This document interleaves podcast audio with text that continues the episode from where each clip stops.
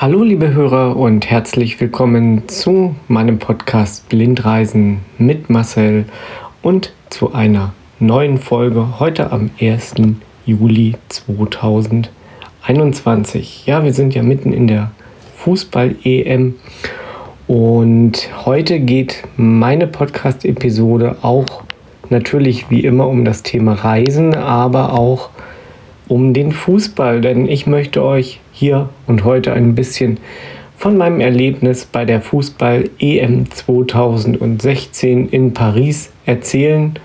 Ja, wie ist es dazu gekommen? Wie war es dort? Und es gibt auch eine Audioaufnahme dann der portugiesischen Nationalhymne live aus dem Stadion. Denn ich hatte nämlich die Gelegenheit, im Juli 2016, nein, es war im Juni, genau, im Juni 2016, am 25. Juni bei der EM live dabei zu sein und ich war beim Spiel Portugal-Österreich. Und wie ist es dazu gekommen? Ja, es gibt ja bei der EM und auch bei der WM und auch bei allen anderen großen Fußballturnieren eine Möglichkeit, äh, Tickets für Blinde und Sehbehinderte zu bekommen. Und das funktioniert folgendermaßen. Man loggt sich einfach auf die Seite der UEFA ein, auf die Internetseite. Und ähm, ja, wenn man dort angemeldet ist, sich eingeloggt hat, hat man die Möglichkeit, sich für Tickets zu bewerben. Und diese Tickets werden dann im Losverfahren an die entsprechenden Leute verlost und dann natürlich auch rausgeschickt. Also das heißt, ich habe im April 2016 versucht, an Tickets für dieses Spiel zu kommen. Und ja, das ist mir auch gelungen, zum Glück, denn dann könnte ich sonst heute diesen Podcast natürlich nicht machen.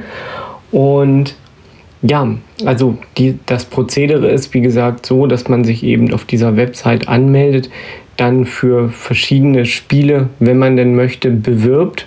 Ja, so kann man das vielleicht auch sagen und nennen. Das ist ein, eine Art, ja, Bewerbungsverfahren, Auslosungsverfahren, wie man möchte.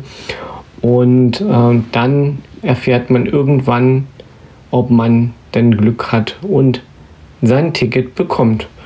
Ja, es war dann auch äh, bestimmt Ende Mai gewesen, ähm, als ich dann erfahren habe, dass ich das Ticket für Paris bekomme.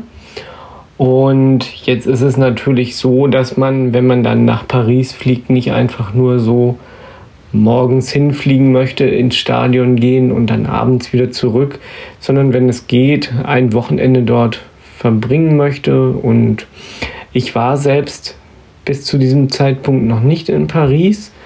Und jetzt fangen dann auch die Schwierigkeiten an. Und die Schwierigkeiten sind ähm, zum Beispiel einen Flug und ein Hotel zu bekommen, denn man muss ja damit rechnen, dass es zur Zeit der EM nichts mehr gibt.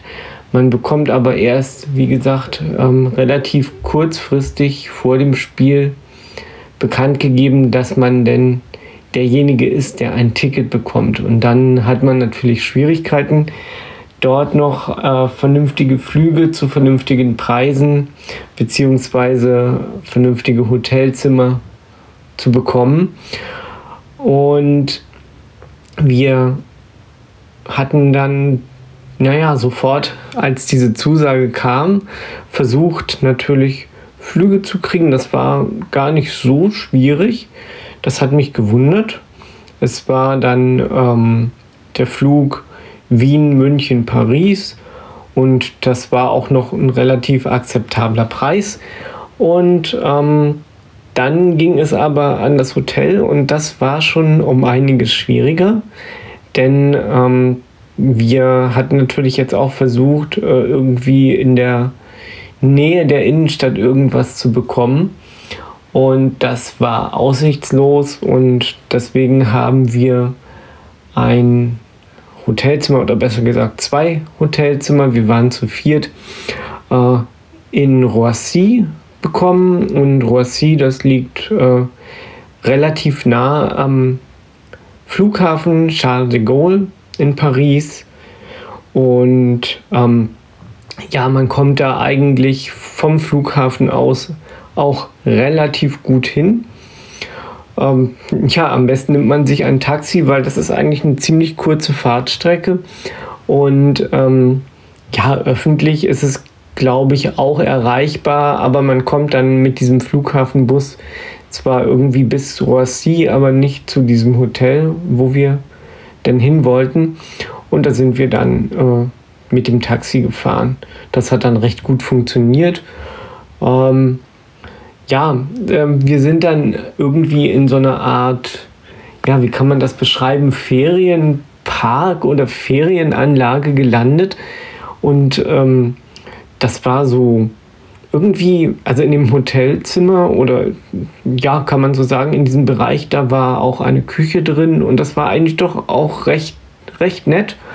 Anders als man sich das so vorstellt, weil es war relativ groß, dieses Zimmer, aber doch okay und für den Preis durchaus auch sehr, sehr okay, muss ich sagen, dafür, dass wir so spät gebucht haben.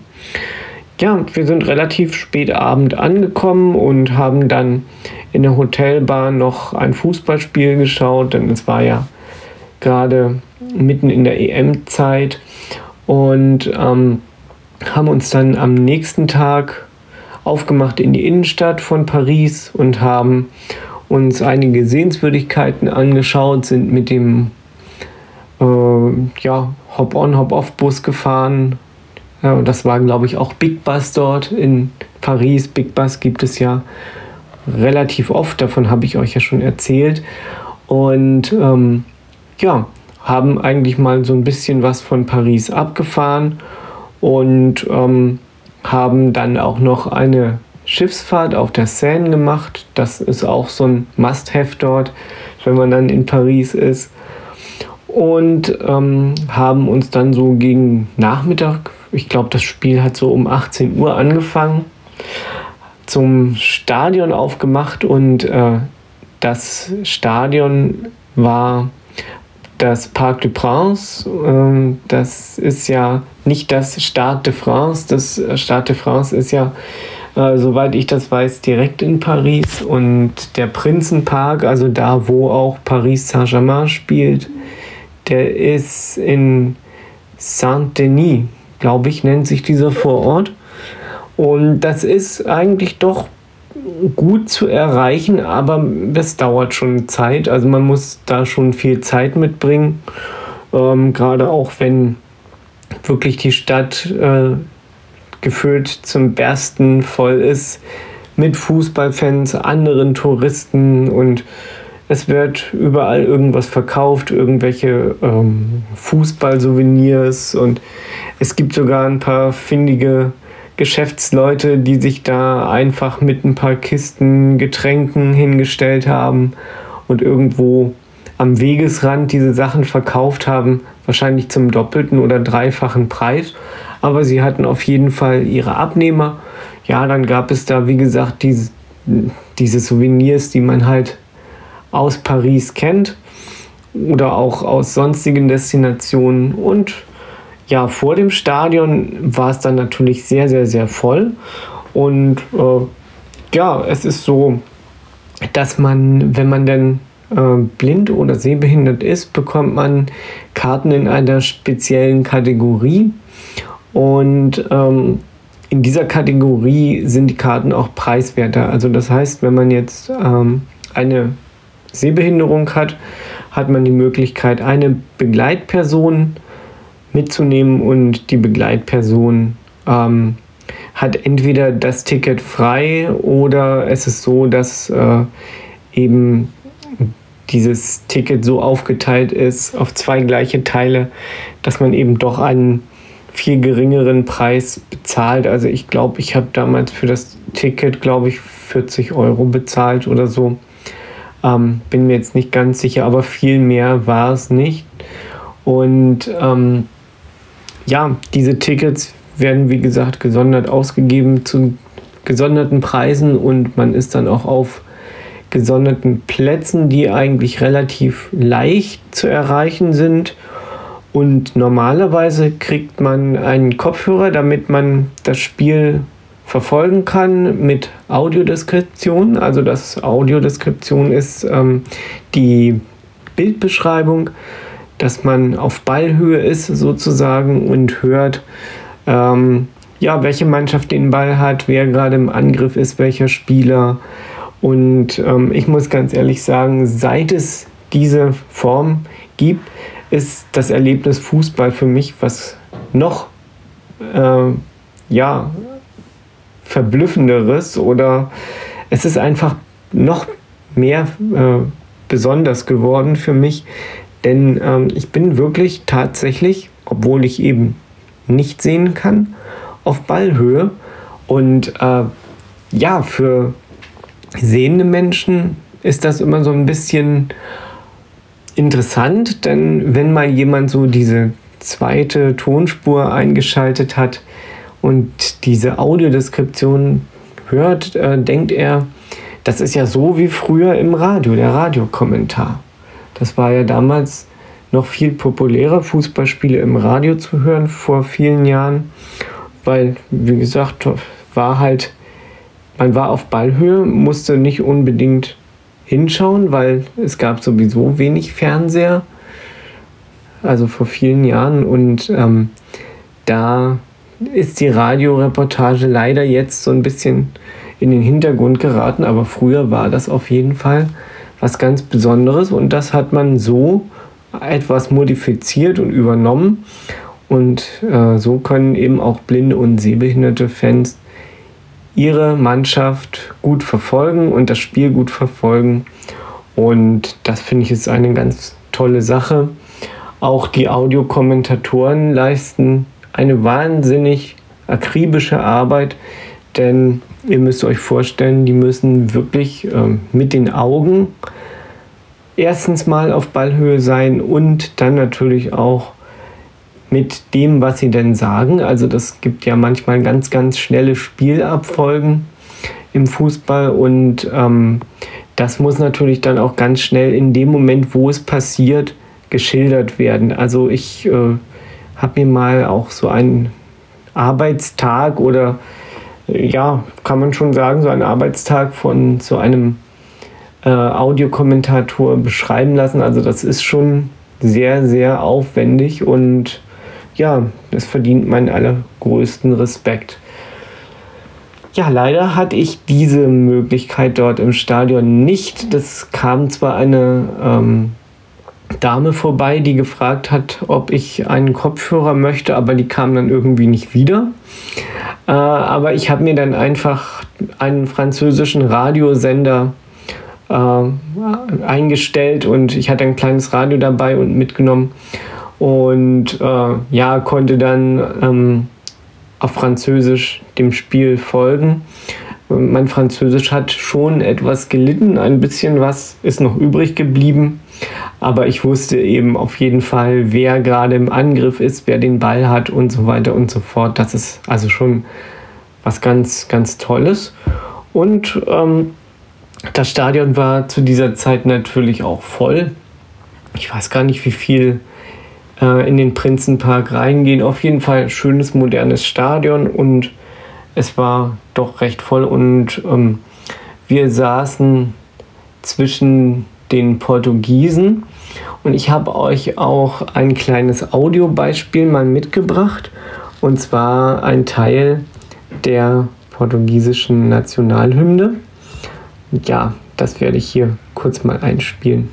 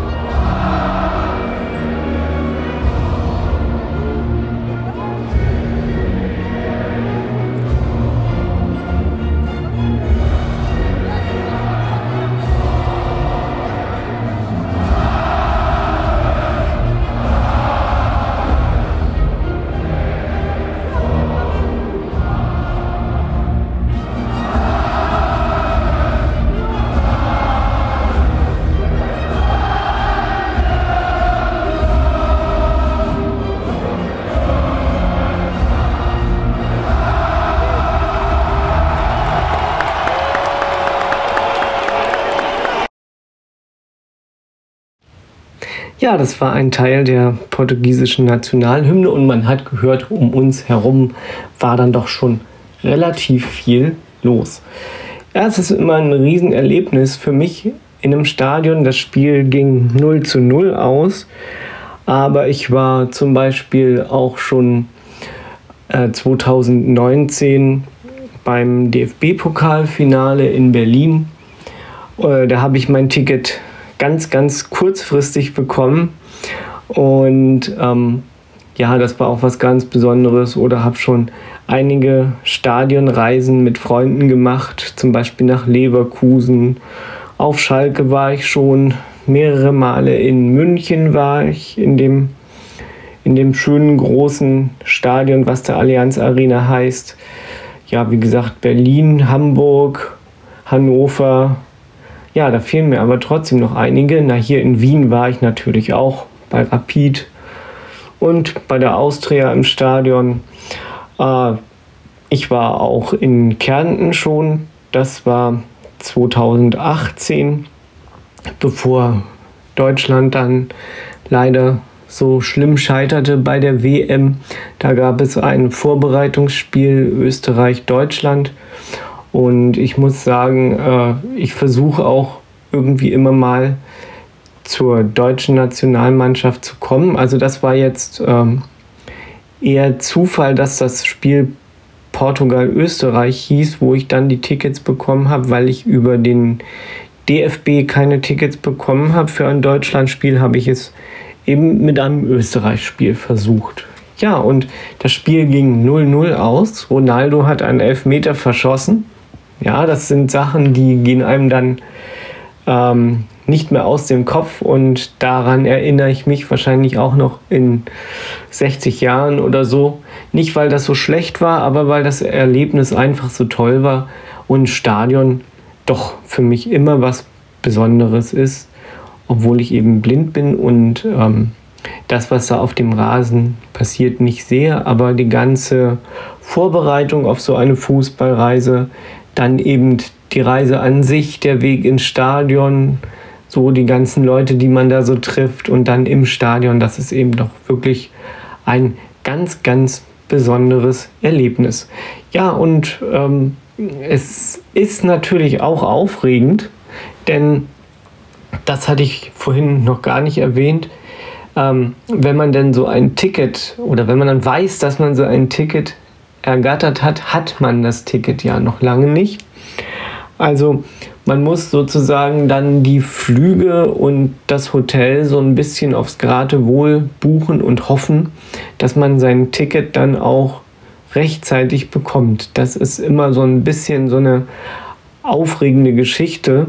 Das hatte ich, wie gesagt, auch beim äh, Pokalfinale 2019 zwischen RB Leipzig und Bayern München. Da habe ich das Ticket von einem Freund abgekauft, der das irgendwie nicht nutzen konnte. Und da ist es dann natürlich auch so eine Woche vorher, wenn man das dann erst abmacht. Ja, jetzt muss ich mich aber beeilen, dass ich so äh, da die ganzen Fahrten, Flüge und so weiter, was man da so braucht, buche und dann hoffen, dass das Ticket dann auch noch ankommt mit der Post. Aber das hat bis jetzt immer sehr, sehr gut geklappt, aber das ist eben so ein bisschen ähm, ja nichts für schwache Nerven und äh, Leute, die die Aufregung so nicht mögen. Also für die ist das eher nichts. Ähm, aber ja, das ist, äh, das ist eben so ein bisschen auch die Spannung, die damit zusammenhängt. Und ähm, wie gesagt, man muss einfach versuchen, ganz, ganz rechtzeitig an solche Tickets zu kommen. Ähm, was mir jetzt ein Rätsel ist bei dieser EM, äh, ist, wie das Ticketverfahren funktioniert. Also ich weiß es schon, es funktioniert eigentlich wie immer. Ich hatte mich ja vor zwei Jahren bereits, also 2000 19 hatte ich mich da auch für Tickets beworben beim DFB und bin dann aber aus der Auslosung rausgeflogen. Und es gibt dann teilweise so Zeitfenster, da kann man das nochmal versuchen, nochmal versuchen, aber es hat nicht funktioniert. Und ähm, ja, diese ähm, UEFA-Seite war auch relativ barrierefrei. Also das kann ich vielleicht auch noch mit dazu sagen. Das ist doch recht angenehm gewesen, da auf dieser Seite zu agieren und da rumzusuchen und die richtigen Tickets zu suchen. Ähm, und man konnte sich, weil das ja eine paneuropäische EM ist in diesem Jahr, die ja dann jetzt schon ein Jahr später stattfindet, konnte man sich sogar aussuchen, in welche Städte man denn möchte oder in welchen Städten man Spiele sehen möchte. Naja, es ist aufregend und vielleicht habt ihr ja mal die Möglichkeit, das ist egal, ob ihr ganz normal seht, blind oder sehbehindert seid, einfach mal ein Bundesligaspiel anzuschauen das, oder anzuhören, wie man denn das sagen möchte. Das ist schon ein Erlebnis, aber wenn man dann natürlich Europa League, Champions League oder sogar vielleicht bei einem Großturnier wie der EM oder der WM dabei ist, dann ist das natürlich eine ganz besondere Sache. Ich möchte versuchen, auch 2024 dann äh, bei der EM in Deutschland dabei zu sein und ähm, möchte vielleicht sogar versuchen, dort mal so ein Follow-Me-Ticket zu bekommen.